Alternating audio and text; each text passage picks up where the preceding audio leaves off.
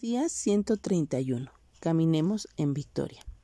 El Hijo del Hombre será entregado en manos de hombres y le matarán, pero resucitará al tercer día. Marcos 9:31. Independientemente de lo que enfrentemos hoy, podemos caminar en victoria porque Jesús es nuestro ejemplo y su Espíritu vive en nosotros. Después de todo, ¿cómo pudo soportar Cristo la flagelación, la crucifixión, el peso de todos nuestros pecados, la tumba y aún mantenerse victorioso? Dios lo hizo porque tenía una perspectiva eterna.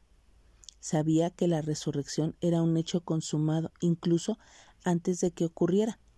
Y después de tres días, Cristo resucitó para caminar en victoria y podemos participar de ese triunfo.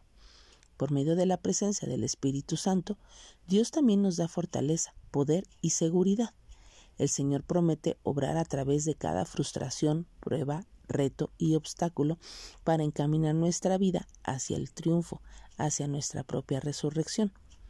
Un día usted verá la maravilla y el esplendor de la obra divina y comprenderá el propósito detrás de cada una de las tribulaciones que ha enfrentado.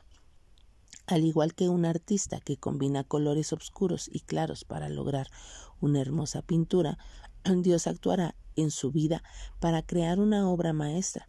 Así que tengamos esperanza y caminemos en victoria, porque Jesús es victorioso y Él puede derrotar cualquier circunstancia.